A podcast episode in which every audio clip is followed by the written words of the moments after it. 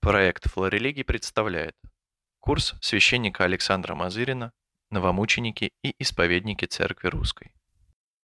Лекция восьмая. Послевоенные гонения на церковь. Итоги периода. После э, получения результатов переписи партийное руководство стало готовиться к проведению массовой репрессивной кампании. Э, на рубеже февраля-марта 1937 года состоялся э, пленум ЦК ВКПБ, э, на котором было принято принципиальное решение э, об осуществлении этой террористической кампании. Первоначально говорили о необходимости уничтожения остатков троцкистско-зиновьевских элементов в партии, в армии, в каких-то других государственных структурах. Но э, сразу же э, перешли на разговор и о том, что нужно э, нанести упреждающий удар э, по э, кулацким элементам. Э, вслед за чем э, заговорили и о необходимости э, разгрома церковников, э, как якобы тесно связанных с этими кулацкими элементами. Сам э, механизм э, террора э, был э, определен э, секретным приказом Наркома внутренних дел Ежова, э, подписанным в конце июля 1937 года. Э, в этом указе перечислялись э, контингенты э, населения, подлежащие репрессированию. Кулаки, непманы, бывшие царские и белые офицеры. Последним э, контингентом указывались церковники и сектанты. Вот э, из всех этих перечисленных контингентов предписывалось выделить две категории – наиболее враждебных и менее враждебных. Более враждебные подлежали расстрелу Менее враждебные приговаривались к 8 или 10 годам лагерей. Э, дело производства должно было вестись э, в ускоренном, облегченном порядке. Естественно, никаких адвокатов э, и даже прокуроры оказывались не нужны. Приговоры должны были выносить специальные тройки. Тройки, которые учреждались почти во всех областях – в состав э, троек, э, как правило, входили представитель НКВД, э, представитель э, местного обкома или там рескома и представитель прокуратуры. Э, председательствовал представитель НКВД. Дела рассматривались в альбомном порядке, вне присутствия обвиняемых – на основании подготовленных следственными органами обвинительных заключений. Э, за один раз э, могло рассматриваться до нескольких сот дел за одно заседание тройки. Понятно, что э, в документы уже не вникали. Одновременно и следователи должны были на гора выдавать эти обвинительные заключения с тем, чтобы тройки не простаивали. Приказом Ежова были определены так называемые лимиты э, подлежащих репрессиям по всем областям. Э, по Дальнему Востоку э, лимиты были сравнительно небольшими. Предполагалось 2000 человек провести по первой категории, расстрелять, 4000 отправить в лагеря. Ну, для сравнения, по Москве, Московской области предполагалось 5 тысяч расстрелять, 30 тысяч отправить в лагеря. Э, то есть по разным областям лимиты были разные в зависимости от э, э, так, оценок числа врагов народа. Там или здесь. Всю кампанию предполагалось осуществить в четырехмесячный срок. Начать 5 августа и закончить 5 декабря. Стоит обратить внимание на даты – на 12 декабря были уже объявлены вот эти первые всеобщие выборы Советы всех уровней. А, то есть расчет здесь был простой. Такой по-большевистски простой. Пусть все эти бывшие скрытые враги советской власти получили право голоса. Не страшно. До выборов они просто не доживут. Станут бывшими в самом прямом смысле слова. Но э, в действительности в 4 месяца э, компания не уложилась. Как только э, началось ее проведение, э, с мест в центр посыпались обращения э, местных руководителей с просьбой увеличить лимиты, что э, врагов оказывается так много, что невозможно уложиться э, в указанные цифры. И э, власть э, охотно эти лимиты увеличивала. Ежов прямо увещевал подчиненных, что не надо сдерживать себя. Если будет расстреляно лишние тысячи человек, это не страшно. Беды в этом нет.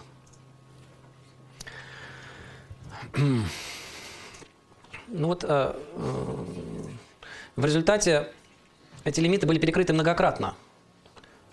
По Москве, как я уже сказал, предполагалось расстрелять 5 тысяч человек.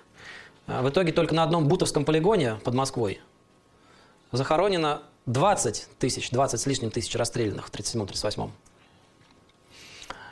А, а рядом есть еще другой полигон, Коммунарка, э, где расстреляно тоже не менее 10 тысяч, а может быть и более 20 тысяч.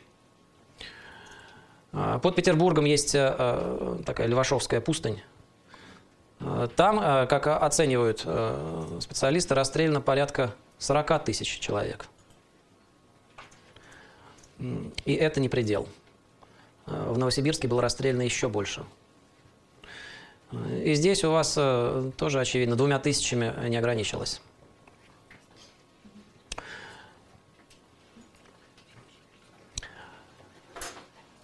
Террор не обходил стороной церковь.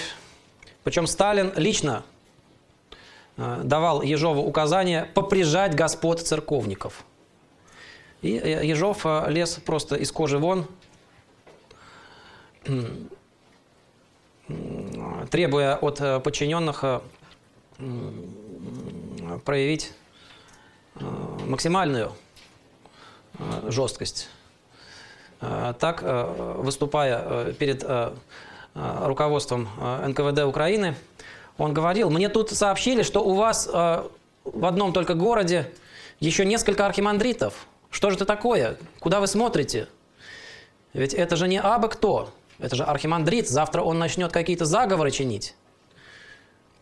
Почему до сих пор вся эта публика не расстреляна?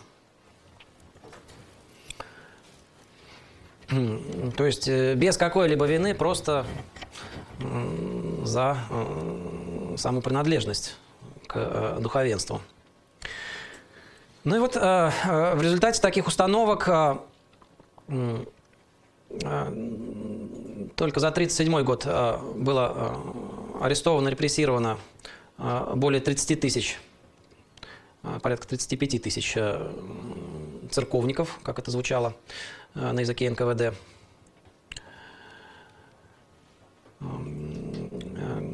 Э, священники и миряне в соотношении примерно 2 к 1. На одного священника двое мирян. А епископат был э, арестован практически весь поголовно. И причем в этот период органы НКВД уже совершенно перестали обращать внимание на принадлежность к тем или иным церковным течениям. А, как писал Ежов, а, а, все это лишь способы маскировки церковников. В действительности э, и обновленцы, и сергиевцы, григорьевцы, все это едино, они уже давно между собой договорились э, для совместной борьбы с советской властью.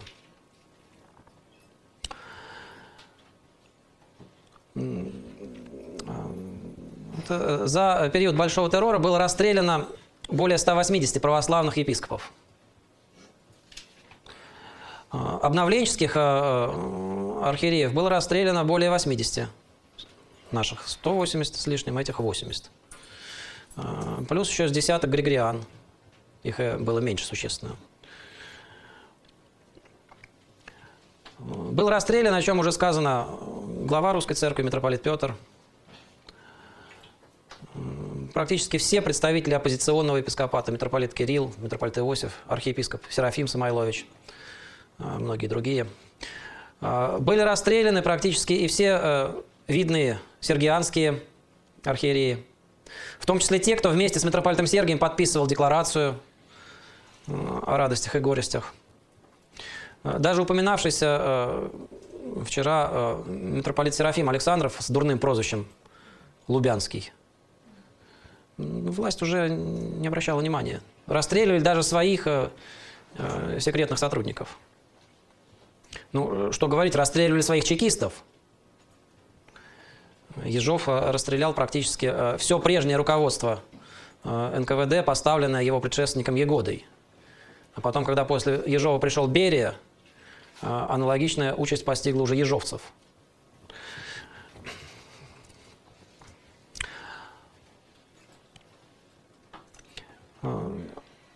Четыре архиереи православных осталось на весь Советский Союз после этой кампании террора.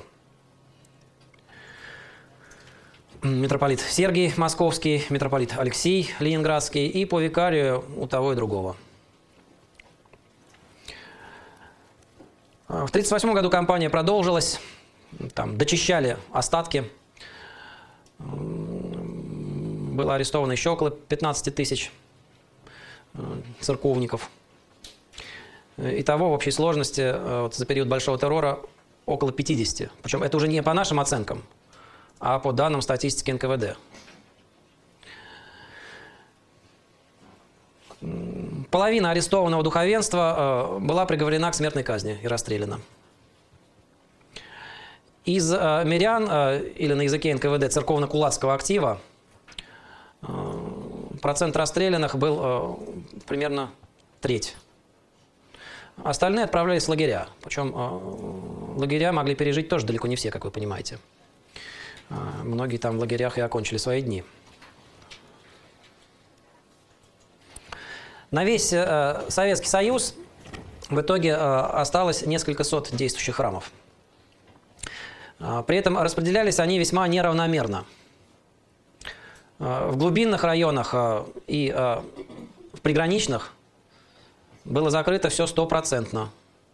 И не только на Дальнем Востоке, надо сказать. Например, в Советской Белоруссии официально к началу Второй мировой войны не оставалось уже ни одного действующего храма. Э, небольшое количество храмов оставалось в основном в тех местах, куда заезжали иностранцы. Москва, Ленинград, Киев, Одесса. В больших городах, либо наоборот, в небольших каких-то селах, э, докуда э, не успели добраться.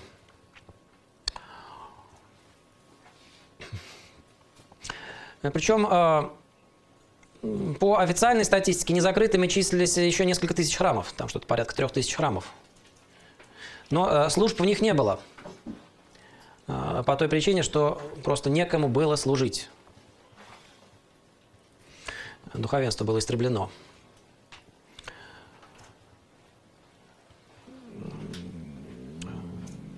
Как э, говорил э, митрополит Сергий одному э, близкому священнику, церковь доживает последние дни. Он признавался, что не в силах что-либо изменить. Сам митрополит Сергий ждал со дня на день ареста. И э, действительно, обвинительные материалы э, в отношении него были уже сфабрикованы. Э, он был объявлен э, агентом э, чуть ли не десятка разведок, начиная с японской. Еще в 90-е годы 19 века, будучи совсем молодым иеромонахом, он год прослужил в японской миссии. Выучил японский язык как-то.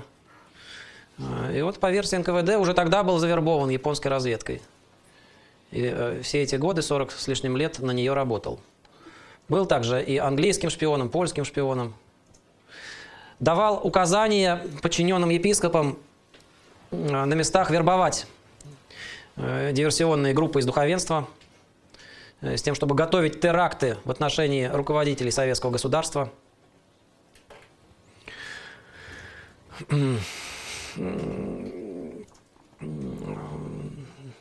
Выявлять, какие грузы передвигаются по советским железным дорогам, чтобы передавать э, эту информацию иностранным разведкам э, и так далее. Э, сейчас это все звучит совершенно дико, как какая-то фантасмагория. Представляете, да, епископ или даже священника, который прячется возле железной дороги, пересчитывает вагоны и э, готовит э, удобное место, чтобы в подходящий момент выстрелить в проходящий правительственный эшелон, убить товарища Сталина. Но тогда э, все это э, воспринималось абсолютно серьезно. Вот именно такими обвинениями и э, пещерели следственные дела. Подготовка терактов, заговоры, э, шпионаж. И, э, в общем-то, действительно, э, НКВД было готово э, к тому, чтобы нанести последний удар по церкви, ликвидировать вот эти остатки духовенства, закрыть последние действующие храмы. Со всем этим можно было управиться уже за несколько дней. Однако этого не произошло. Сталин не дал указания нанести по церкви вот этот последний удар. И вот спрашивается, почему не дал?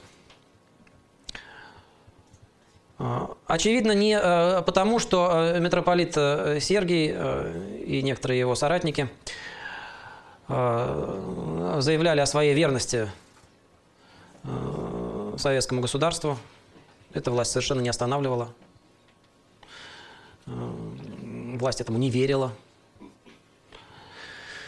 То есть никакие политико-дипломатические усилия спасти церковь, а митрополит Сергий прямо так и говорил, я спасаю церковь никакие э, подобного рода усилия э, не срабатывали. Церковь продолжала планомерно уничтожаться. И э, митрополит Сергий, в общем-то, не зря ждал, что очередь может дойти и до него. Могла дойти. Но все-таки э, был э, сдерживающий фактор. Сталин, другие э, советские руководители должны были понимать, не могли не понимать, что даже если э, церковь как э, организованная структура будет окончательно уничтожена, будут закрыты последние храмы, расстреляны последние священники, народ в массе своей не перестанет быть верующим. То есть можно расстрелять несколько сот епископов. Это несложно сделать, тем более, что все на виду. Э, расстрелять несколько десятков тысяч священников, монахов. И это тоже не так сложно в тот момент уже было. А, но что делать с десятками миллионов советских граждан, которые даже во время переписи не побоялись назвать себя верующими? Их невозможно ни расстрелять, ни в лагеря отправить, ни сослать большую часть своего населения. Что с ними делать? И вот э, с этой массовой религиозностью народа приходилось считаться. Если закрыть последние храмы, э, религиозность этих людей, она все равно никуда не денется. Она найдет, каким образом э, себя реализовать. Ну, образно говоря, если нет легально действующих храмов, надо искать церковной жизни в подполье, в катакомбах так называемых. А вот этого власть уже совершенно не, не хотела. Если остатки действующих храмов были все уже давно под присмотром. Там везде были внедрены э, агенты, в том числе и среди духовенства, епископов тоже такие были. То вот таким же образом контролировать э, церковное подполье власть не могла. Туда пытались внедрять э, агентов, но это было сделать на порядок сложнее. Поэтому закрыть последние храмы, уничтожить последних епископов, священников – для власти означало э, саму себя своими руками лишить инструмента контроля над э, очень значительной частью своих же граждан. Вот такой парадоксальный э, механизм э, выживания церкви реализовывался. Э, митрополит э, Сергий э, вроде как боролся с церковной оппозицией, налагал на нее различные прещения – но именно существование этой оппозиции, так называемых церковных катакомб, не позволяло власти окончательно уничтожить Московскую патриархию во главе с митрополитом Сергием.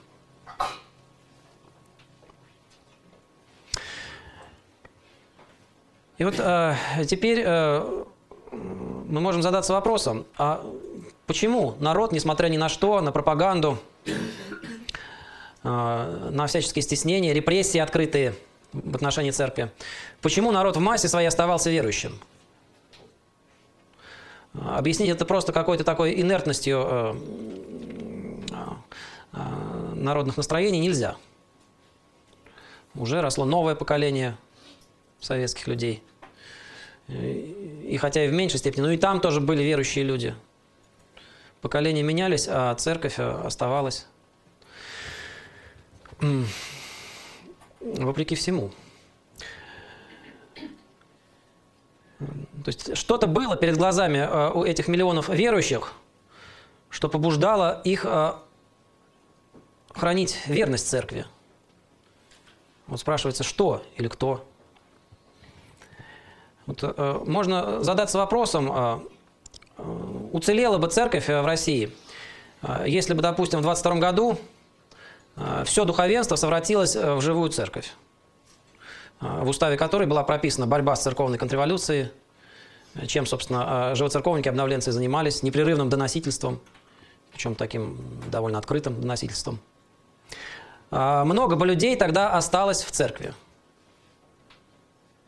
Кто-нибудь из вас бы захотел идти исповедаться священнику, который известен тем, что доносит на всех и вся? что завтра э, о содержании вашей исповеди узнают э, в ГПУ НКВД.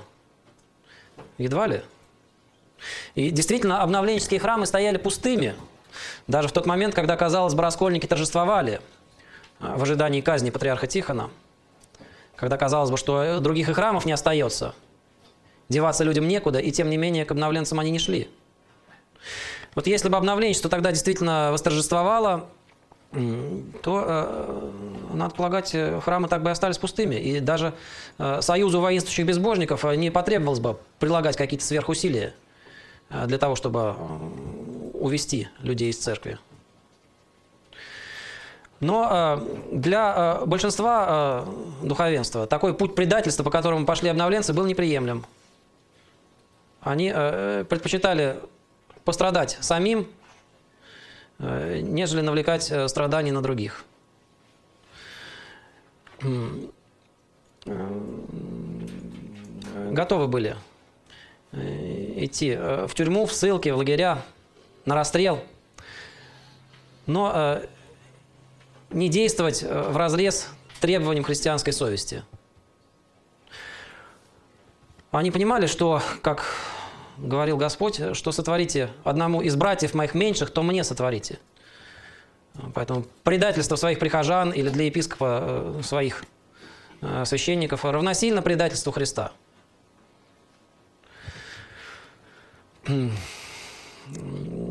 Соглашательство с безбожниками.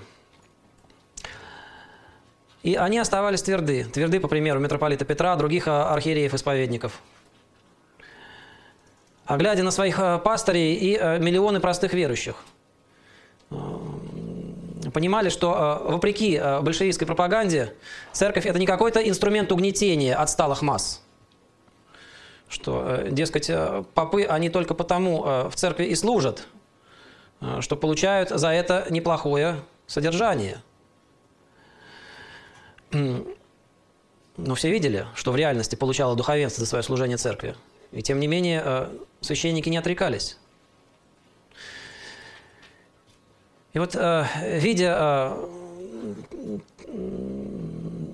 такую ревность со стороны мучеников-исповедников, и рядовые верующие оставались верующими людьми.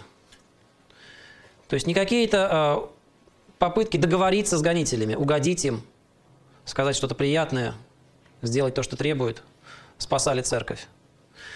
Церковь была спасена подвигом новомучеников. Подвиг новомучеников сохранил в ограде церкви миллионы людей.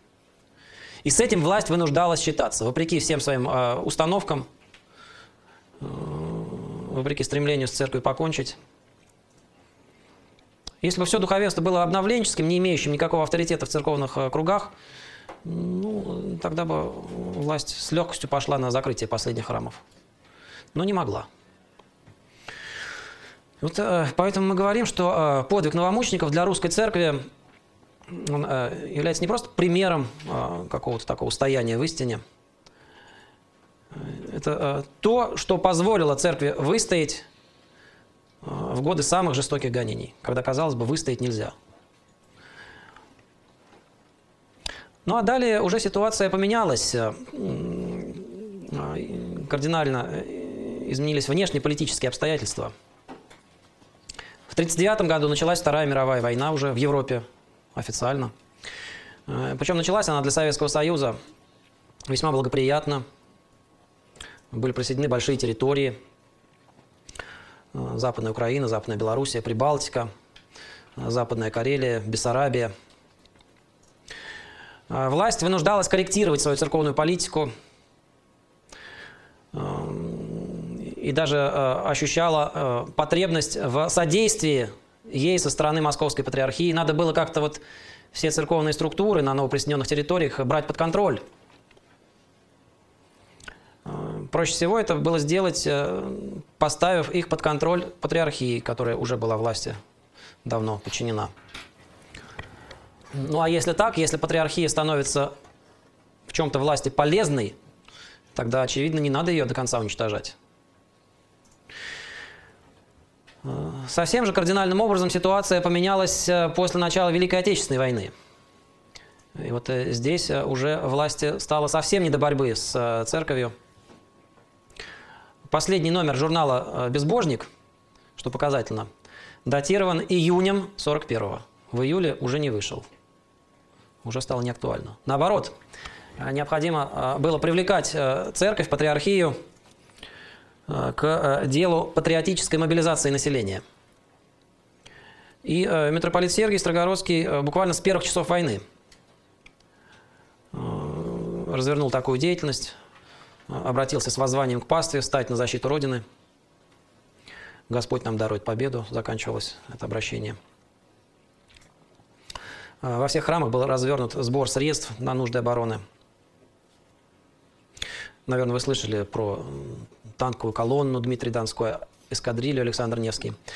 Об этом любили говорить уже тогда, даже в советских газетах писали, и впоследствии, и сейчас. Однако э, надо понимать, что э, главный вклад русской церкви в победу выражался вовсе не в этих танках, самолетах, Вообще говоря, ну что такое десяток танков э, и самолетов в масштабах той войны? Это несколько минут полноценного боя танкового или авиационного. Тогда эти танки, самолеты производились десятками тысяч. Поэтому, конечно, сводить все к танкам, самолетам – это просто фактически перечеркивать вклад церкви в победу. Между тем, можно говорить, что этот вклад был решающий. Только выражался он в другом. Выражался он в многовековом воспитании православных верующих в готовности пожертвовать собой во имя высшей цели в критический момент. Вот эта готовность, казалось бы, забытая, э, какой-то такой генетический код, э, и проявил себя э, в решающий момент, когда казалось уже нет ни малейшей надежды там, в октябре-ноябре 41-го. Большая часть э, э, европейской территории Советского Союза была захвачена, той территории, на которой проживала основная часть населения, сосредоточена почти вся промышленность. Э, Все было в руках врага. Вся Европа работала на фашистскую Германию. На что надеяться? И вот в этот самый критический момент э, русские люди э, явили э, свои лучшие качества. Качества, воспитанные церковью за все предыдущие поколения. Европейцы в подобной ситуации были не способны оказать какое-либо сопротивление. Французы, чехи спешили сдаться, хотя могли сопротивляться. У них воспитание было другое. Жертвовать собой они были не готовы.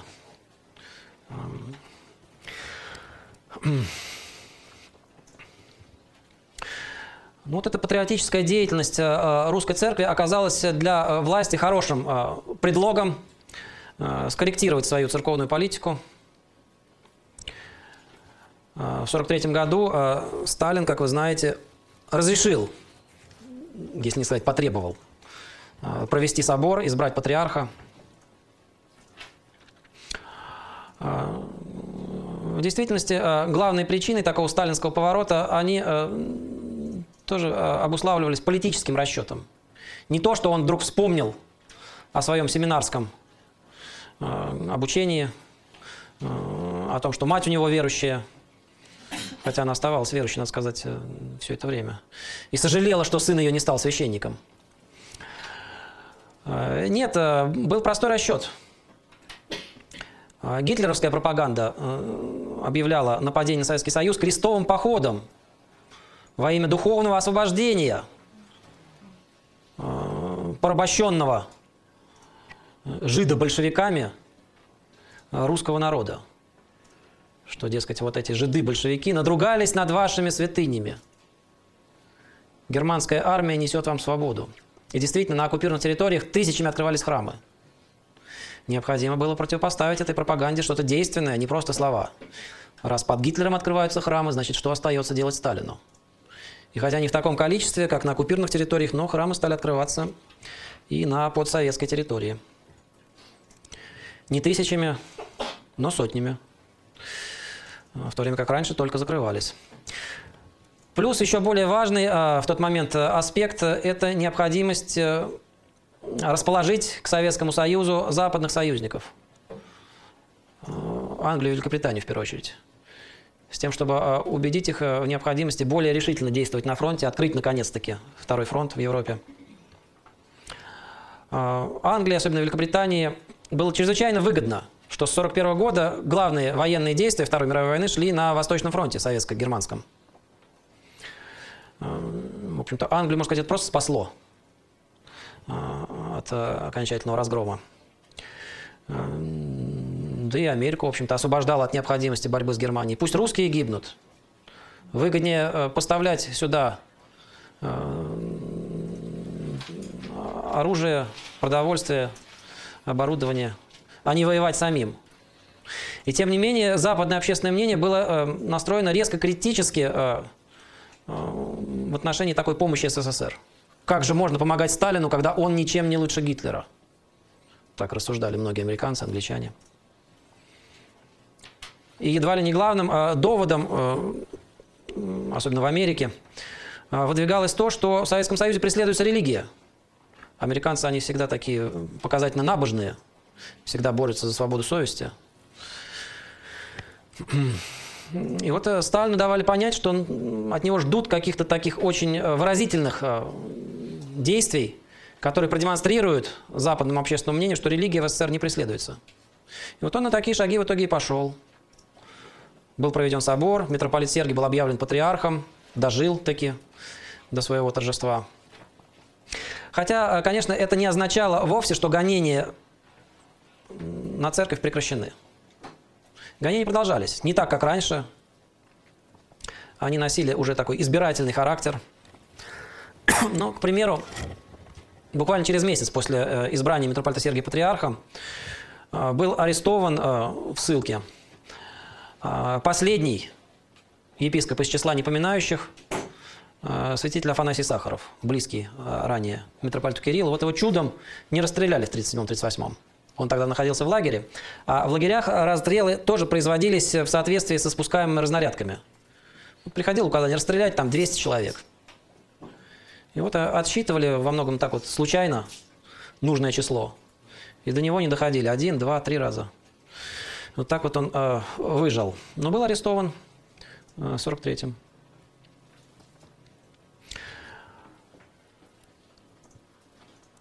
По окончании войны э, репрессиям подверглось э, довольно значительное духовенство, э, побывавшее э, в зоне оккупации.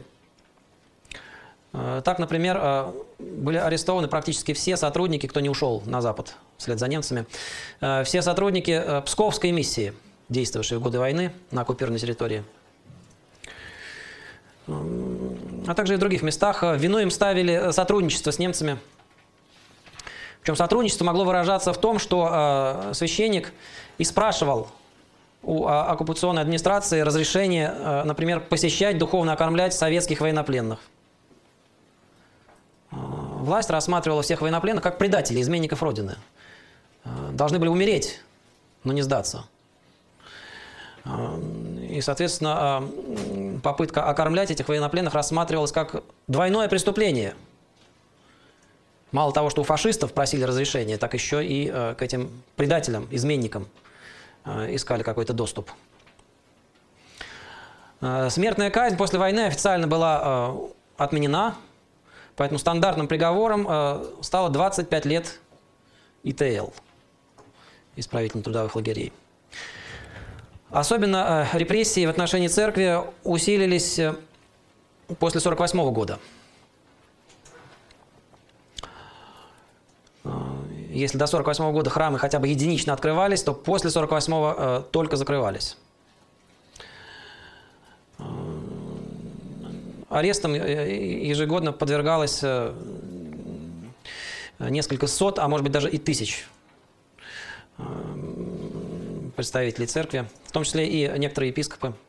Так, например, был арестован видный дальневосточный миссионер, бывший просветитель Камчатки, в 20-30-е годы служивший в Китае, э, митрополит Нестор Анисимов. Э, вот он после войны вернулся в Советский Союз, э, воссоединился с Московской патриархией и был арестован, 10 лет провел в лагерях.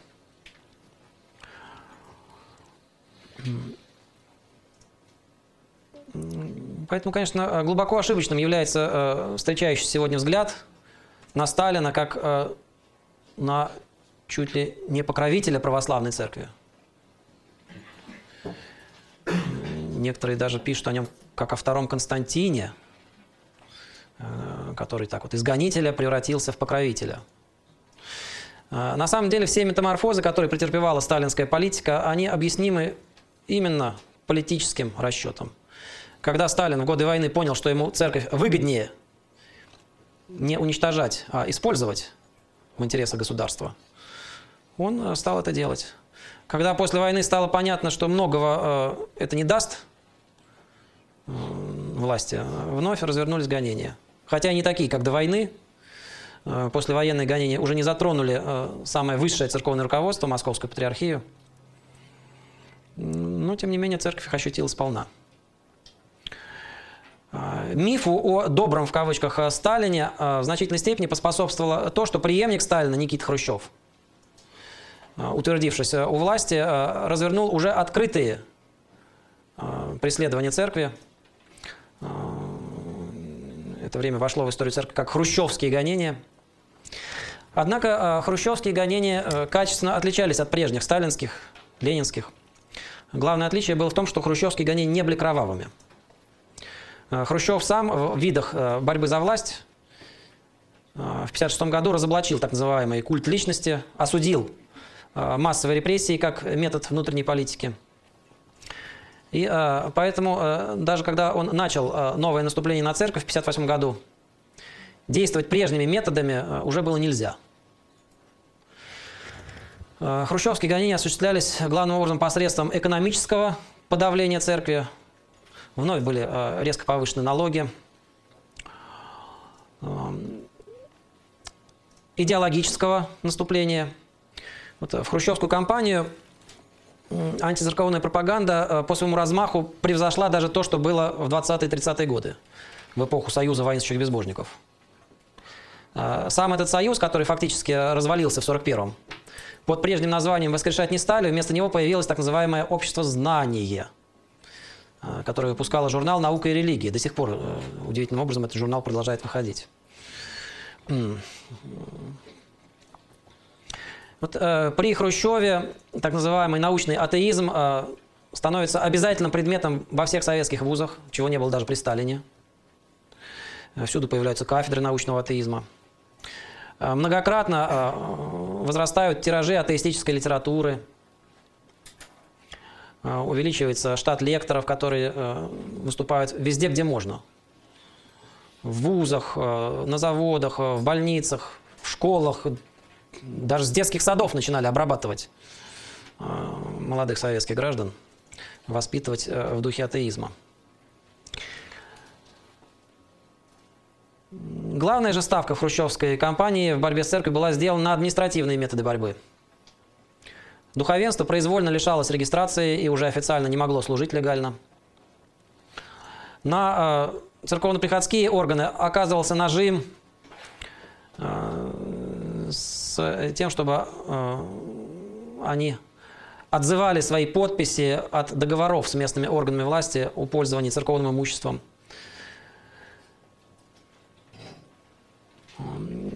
Таким образом, а, а, храмы стали массово закрываться. А, в период хрущевской кампании э, число храмов сократилось примерно в два раза. И это было только начало. Хрущев вообще обещал к 50-летию октября показать по телевизору последнего советского папа. Сам, правда, до этого времени у власти не удержался, но хотел.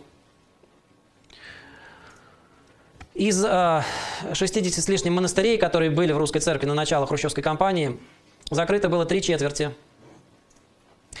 Из э, восьми семинарий, открытых э, в середине 40-х, закрыто было пять. Опять же, планировалось закрыть все. Ну, просто не сразу, не единомоментно. Так продолжалось до октября 1964 года, когда Хрущев был снят со своего поста в результате внутрипартийного заговора. Э, весь этот натиск на церковь, который инспирировал Хрущев, э, был э, связан с объявлением им построения коммунизма к 80-му году. Коммунизм и религия считались несовместимыми. Религия рассматривалась как одно из препятствий в деле построения коммунизма. Пережиток капитализма, с которым необходимо покончить в сжатые сроки. Вот а, новое советское руководство, пришедшее к власти после Хрущева, а, во главе с Брежневым, а, понимало, что никакого коммунизма к 80-му году не будет. Поэтому, конечно, бороться с церковью нужно, но не надо какие-то сроки ставить, какие-то шумные акции производить. Это ничего, кроме напряжения в обществе и международной дискредитации СССР не дает. Поэтому последующие годы, э, которые теперь у нас принято называть периодом застоя э, Брежневского, или как тогда возвышенно говорили, период развитого социализма, э, церковь продолжала оставаться в угнетенном состоянии. Опять же, как и в прежние годы, фактически единственной разрешенной деятельностью было храмовое богослужение. Все остальное под запретом.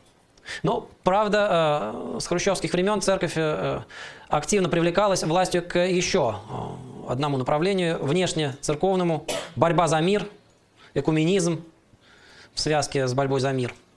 Вот это было еще одно направление церковной активности тех лет, 60-х, 70-х, начала 80-х. И так продолжалось до Горбачевской перестройки, когда ослабевающая э, коммунистическая власть была вынуждена пойти на реформы, в том числе политические.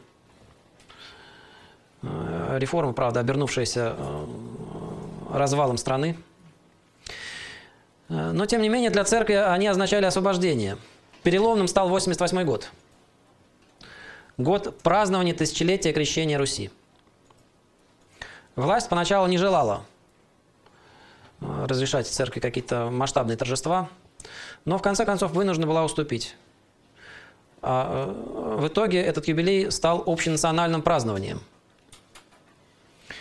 И э, после 1988 года началось стремительное церковное возрождение. Еще даже советская власть не пала окончательно. Но от прежней э, монополии на э, идеологию она вынуждена была отказаться. Храмы стали открываться тысячами. А вслед за этим стал вопрос и о прославлении новомучеников. И вот уже в 89 году здесь у нас был прославлен первый э, из подвижников 20 э, века, э, святой патриарх Тихон. А за границей, в русской зарубежной церкви, прославление новомучеников, там не было никаких препятствий, совершилось раньше, в 81 году. У нас же этот процесс был начат с 89 года, но дальше уже становился необратимым. В 92 году э, на э, Архиерейском соборе, соборе были прославлены священномученик Владимир Киевский, священномученик Вениамин Петроградский, Великая княгиня Елисавета э, и пострадавшие вместе с ними. Ну а торжеством, апофеозом прославления новомучеников стал э, юбилейный собор 2000 года. Собор, который принял решение прославить весь сон новомучеников, всех беспорочно пострадавших за Христа в годину гонений. Вот эти многие-многие тысячи. Э, хотя по имену тогда было прославлено, конечно, меньше, ну, порядка 1300 подвижников. Но дальше этот список продолжал пополняться, и вот сейчас уже, как я говорил, включает более 1700 имен, общечтимых, плюс еще местно чтимые. Вот э, э, таким образом э, церковь русская пришла к такому величайшему торжеству. Э, обрела такой сон святых, которого никакая другая поместная церковь не имеет. И вот этот э, подвиг святых новомучеников – это, собственно, главный для нас итог э, кровавого 20 века. Все остальные достижения можно ставить под сомнение так или иначе. Но подвиг новомучеников – это главный вклад, который церковь, страна наша, внесла во всемирную историю, духовную историю. Именно в подвиге наших новомучеников, по слову уже нашего современного подвижника, отца Иоанна Крестьянкина, который сам был в числе исповедников. Именно подвигом новомучеников и исповедников русской церкви Вселенская церковь достигла полноты совершенства – то есть подвиг новомучеников – это вершина духовной истории человечества. Не только а, России, но и э, всего мира. Ну вот э, на этом э, я остановлюсь. И, как обещал, есть у нас время для вопросов, ответов. Пожалуйста. Вопрос. Что можно назвать в качестве не внешних, а внутренних, глубинных причин гонений на церковь? Я попытался на этот вопрос ответить в самом начале, позавчера. А, глубинная причина – это а, богоборческая, богохульная природа большевизма. Да, стремление утвердить себя а, вместо всего и вся. Провозгласить коммунизм высшей ценностью. Ведь большевики свое учение рассматривали не просто как одно из политических, экономических учений, не одну из каких-то общественных формаций. Они рассматривали как высшее достижение человечества, человеческой мысли, человеческого духа. Э, учение Маркса всесильно, потому что оно верно. Помните такую формулу? Да, встречается.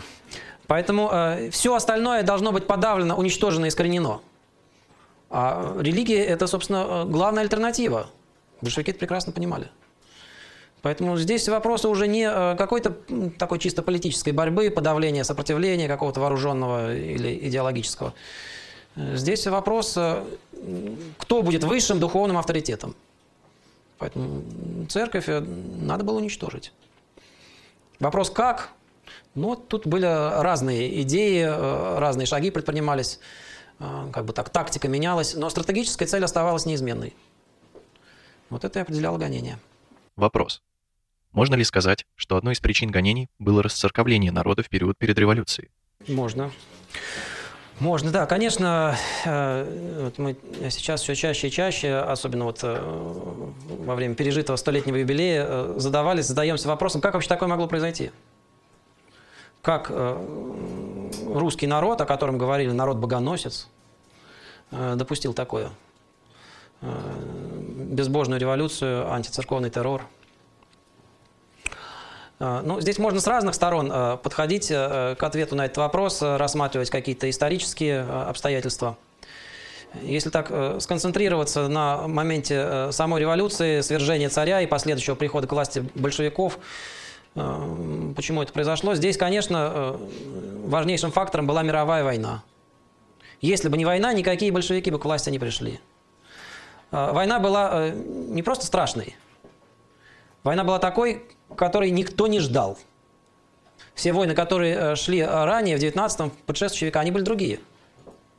А вот начало 20 века развитие техники э, э, как бы на такую высоту технологическую вознесло сам механизм массового уничтожения людей, о чем раньше нельзя было помыслить.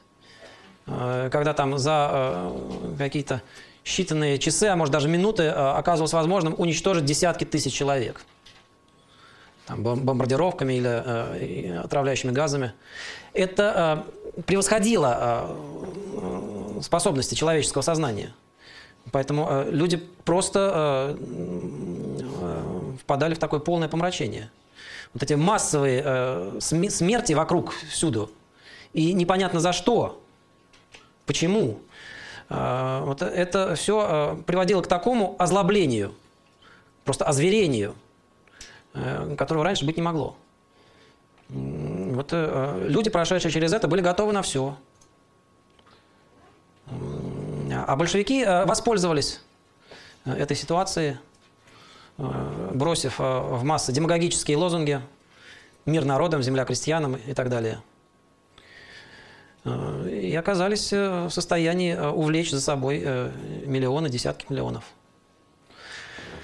Натравить их и на церковь тоже – ну, здесь, конечно, не только большевики поработали, тут э, надо все-таки э, быть объективными. Э, до большевиков, э, куда э, больше э, в дело отравления народного сознания внесли вклад эсеры. Это была куда более массовая и популярная партия. Но, в общем, э, тоже стоявшая в отношении церкви примерно на тех же позициях, что и большевики. Ну, конечно, были э, и э, объективные социальные факторы. И довоенную Россию нельзя как-то идеализировать. Была масса противоречий. Народ в значительной степени жил в крайней нужде.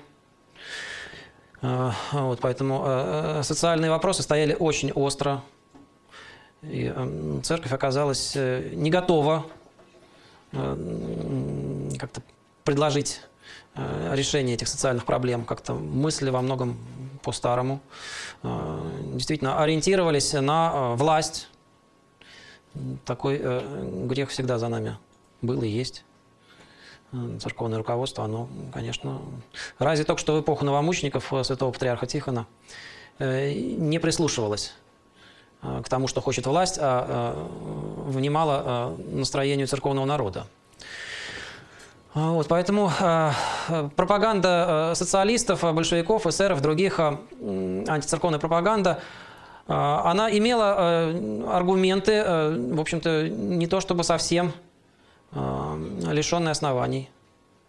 Когда церковь обвиняли в э, сращивании э, с э, властью, ну, в общем, верхний эшелон церкви действительно был э, тесно интегрирован э, в государственный аппарат. Ну, собственно, по-другому и быть не могло э, в условиях государственной церкви.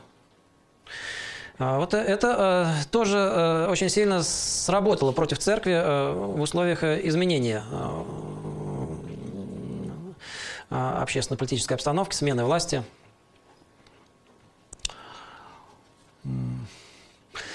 Конечно, вот этот процесс духовной деградации, он и до этого а, шел, а, шел на протяжении многих веков. А, в полной мере ведь Русь не была христианизирована никогда. В первые века после крещения христианизация носила такой поверхностный характер. Потом, после монгольского нашествия, уже э, действительно произошло такое всенародное переосмысление значения христианской веры. Вот тогда, собственно, основная масса населения стала именоваться крестьяне, что значит христиане. То есть вот э, русский народ э, осознал себя как народ христианский. Явил э, великих светочей святости в эпоху, именуемую временем Святой Руси. А, но все равно сказать, что вот этот христианский идеал стал всеобщим нельзя, даже применительно к той эпохе Сергия Радонежского, его учеников, сподвижников. Ну а дальше э, уже э, с XVI э, века и последующие века шел процесс практически непрерывной духовной деградации, расцерковления. Сначала он затронул высшие слои, а которых стал господствовать уже секулярный идеал, не церковный. Но дальше так вот постепенно проникал в массы 18-19 век. Ну а начало 20 века уже как бы завершило этот процесс.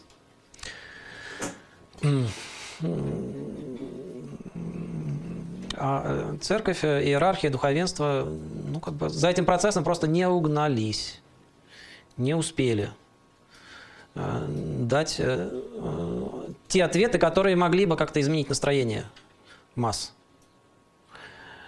Хотя э, такие попытки предпринимались, были и предостережения, и предсказания о том, чем все это закончится, но народ уже не внял. И в итоге вот все обернулось, ну, по сути дела, такой катастрофой.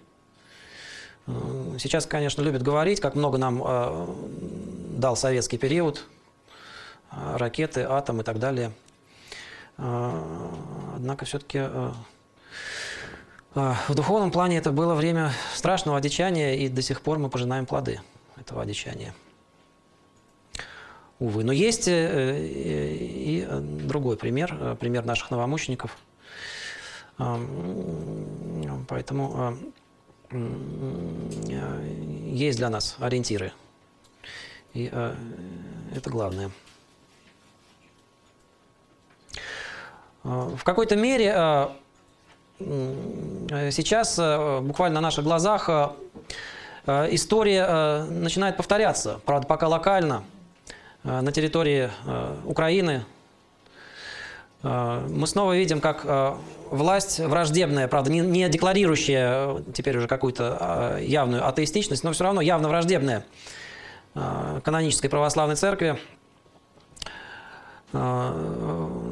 вновь начинает преследование Пока, правда, не кровавые, посредством пропаганды, как когда-то большевики, э, посредством э, изменения законодательства. Э, тем не менее, вот такое наступление на православную церковь на Украине сейчас разворачивается. И точно так же, как когда-то большевиками используются раскольники, тогда живоцерковники, теперь так называемый Киевский патриархат, ПЦУ – и что интересно, точно так же, как в 20-е годы э, этих раскольников поддерживает Константинопольская патриархия. Все очень похоже. Но точно так же, э, как э, тогда православный народ был в единении со своим православным предстоятелем, иерархией, духовенством, и гонители ничего не могли с этим поделать. Так же сейчас мы видим на Украине. Во главе церкви стоит замечательный подвижник, блаженнейший митрополит Ануфрий, который ну не знаю, кому как, мне э, очень напоминает в своих действиях патриарха Тихона. И точно так же, вопреки нажиму, угрозам репрессий, э, иерархии, духовенства, народ хранит ему верность. И гонители оказываются бессильными. Так что вот мы видим, что опыт наших новомучеников, их пример, он э, очень востребован. Не следует думать, что все это прошло, и теперь для нас лишь какой-то исторический интерес представляет. Нет.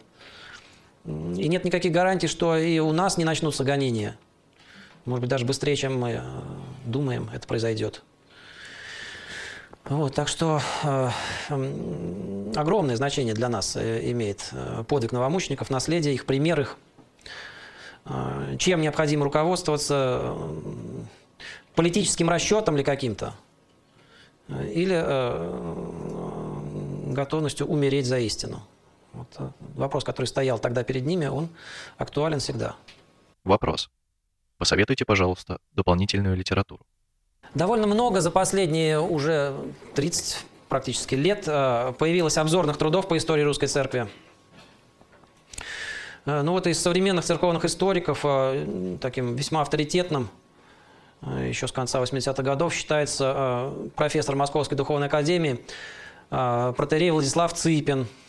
Ему несколько книг принадлежит. Ну, правда, он э, в своих трудах старается э, все-таки так выдерживать э, какую-то официальную позицию. И даже интересно наблюдать, как эта позиция у него меняется. А ведь на наших глазах произошли, произошло изменение оценок деятельности той же церковной оппозиции 20-х годов, не поминающих. Если долгое время их официально у нас клеймили как раскольников – то э, на соборе 2000 года э, все ведущие деятели церковной оппозиции, митрополит Кирилл, митрополит Агафангел, митрополит Петр, который тоже был не согласен с митрополитом Сергием, и многие другие были прославлены в лике святых. Теперь уже никто не посмеет назвать митрополита Кирилла раскольником. В 2007 году, как вы знаете, наверное, произошло воссоединение с русской зарубежной церковью. Причем, опять же, здесь огромное значение сыграло прославление новомучеников. Русская зарубежная церковь с большим подозрением относилась к московскому патриархату все эти десятилетия. Это мягко говоря. А на самом деле звучали порой очень жесткие заявления, вплоть до обвинений в безблагодатности. Но когда они увидели, что здесь у нас новомученики прославлены, причем не избирательно, не только те, которые э, стояли заодно с митрополитом Сергием, но и те, кто его критиковал, вот тогда они э, поняли, что церковь изменилась, церковь в Отечестве, и тогда произошло воссоединение. А, то есть вот на наших глазах какие-то такие концептуальные вопросы были пересмотрены, и это нашло отражение в том числе и в книгах отца Владислава Цыпина. Но все равно их читать интересно, полезно. А, еще один автор, э, тоже профессор Духовной Академии, только Санкт-Петербургской, Михаил э, Витальевич Шкаровский. А, вот это исследователь, э, перу которого принадлежит, наверное, больше, наибольшее, чем у кого-либо количество монографий по новейшей истории русской церкви. А, Причем таких э, фундаментальных монографий, опирающихся на большое количество проработанного архивного материала. А, вот э, им разобраны и э, темы гонений, особенно хрущевские гонения, подробно рассмотрены. И а, история церковных событий в период войны Второй мировой, в том числе и политика фашистской Германии. И многие другие вопросы – а, в общем-то, а, тут можно долго перечислять авторов, а, труды. Слава богу, есть, что почитать. Много уже трудов про конкретных подвижников. И про митрополита Кирилла, и про митрополита Петра. Я уже не говорю про патриарха Тихона. Тут, наверное, с десяток таких основательных трудов появилось на свет за последние годы. Ну, например, могу порекомендовать книгу священника Дмитрия Сафонова «Святой патриарх Тихон и его время». Это такая подробная летопись, буквально там по дням, чуть ли не по часам. Есть сборники житий новомучеников. Здесь больше всех потрудился архимандрит Дамаскин Орловский. Э, много томов выпустил. Он и его сотрудники. Э, выходит э, уже много лет такое фундаментальное издание, как «Православная энциклопедия».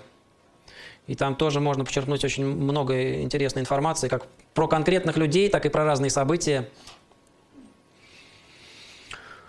Вот. А, опубликовано много первоисточников и церковных документов, и материалов а, следственных органов, а, государственных органов, там даже документы Политбюро ранее строго засекреченные. Так что, слава богу, за последние 30 лет очень многое открылось. В общем, можно даже сказать, произошла своего рода революция. Сначала архивная революция, а потом и историческая том числе и церковно-исторической. Вообще, э, наш предмет новейшей истории русской церкви э, за вот эти последние три десятка лет, он э, получил наибольшее развитие среди всех церковных наук. Слава Богу. Это, правда, имеет оборотную сторону. Книги, написанные там еще 10, 15, 20 лет назад, уже во многом устарели. Но все-таки появляются новые. Так что э, много что есть почитать, всего интересного. Вопрос. Расскажите, пожалуйста, о базе новомучеников. Да, спасибо большое. Значит, э, база данных а, наша, она общедоступна. Если кого-то э, заинтересовало, в ней, как я уже говорил, в начале больше 36 тысяч имен. Хотя это далеко не все, кто пострадал, но уже как минимум треть. Проще всего ее найти в интернете, зайдя на наш сайт pstgu.ru. И дальше в правом верхнем выплывающем окне вы увидите ссылку на эту базу данных, там иконка вот вот это вот собор новомучеников э, появляется, на нее нажать, можно зайти в базу и там по алфавиту уже найти, э, кого э, необходимо. А, эта база данных не перестает пополняться, это уже практически 30 лет. Источники ее пополнения самые разные. Сначала, еще в начале 90-х годов, в основном это были обращения родственников. Тогда еще было много, оставалось в живых детей, внуков, пострадавших за веру. Э, которые даже не столько готовы были что-то сообщить, сколько э, э, пытались узнать что-то о своих родственниках. Писали, что вот мы знаем, что наш дед, священник, служил там-то, 1937 году исчез. Что с ним произошло потом, мы не знаем. Сообщите. Ну вот далее уже информация стала больше пополняться из документов ранее засекреченных архивов, архивов ФСБ. После долгих просьб, уговоров при содействии самого святейшего патриарха Алексея тогда, нам разрешили работать с этими документами. И вот э, стали черпать информацию уже из э, этих дел. Этим, конечно, занимались не только мы, на местах очень много здесь поработали э, сотрудники, например, общества «Мемориал». Были подготовлены почти во всех областях справочники о репрессированных. Ну, правда, информация там, как правило, очень скупая, и порой даже непонятно, за что пострадал человек. Но все-таки можно было как-то вычислять хотя бы там священнослужителей из этих книг. И вот база стала стремительно пополняться. И вот так вот э, и по сей день из разных источников а, она пополняется. Если у вас есть какая-то информация, если вы знаете, что кто-то из ваших родственников или там знакомых э, пострадал, и вы видите, что в нашей базе этой информации не находится, пожалуйста, сообщайте. Мы э, ее внесем со ссылкой на вас, и эта информация станет общедоступной. Вопрос. Какие были основные претензии русской зарубежной церкви к церкви в Отечестве? Да, три основных претензии. Выдвигалось так называемое сергианство, и непочитание новомучеников, в том числе царской семьи, в особенности царской семьи. А, экуменизм. А, а, ну и вот, э, собственно, как я уже сказал, непочитание новомучеников. И вот прославление новомучеников стало главным условием для восстановления общения. Прославлена была и царская семья, что было особенно важно для русской зарубежной церкви, и э, все остальные. Э, в отношении коммунизма тоже был э, дан ответ, э, удовлетворивший русскую зарубежную церковь. Что э, русская церковь вовсе не стремится к объединению э, с э, католиками, протестантами и прочими. Экуменическая деятельность преследует лишь э, задачу свидетельства о православии перед инославными. Вот с такой позиции согласны и в русской зарубежной церкви. Эти и другие научные проблемы разрабатывают Богословский факультет и Институт при Свято-Тихоновском университете. Записи лекций, спецкурсов, передачи подкастов смотрите на сайте florilegium.pstbi.ru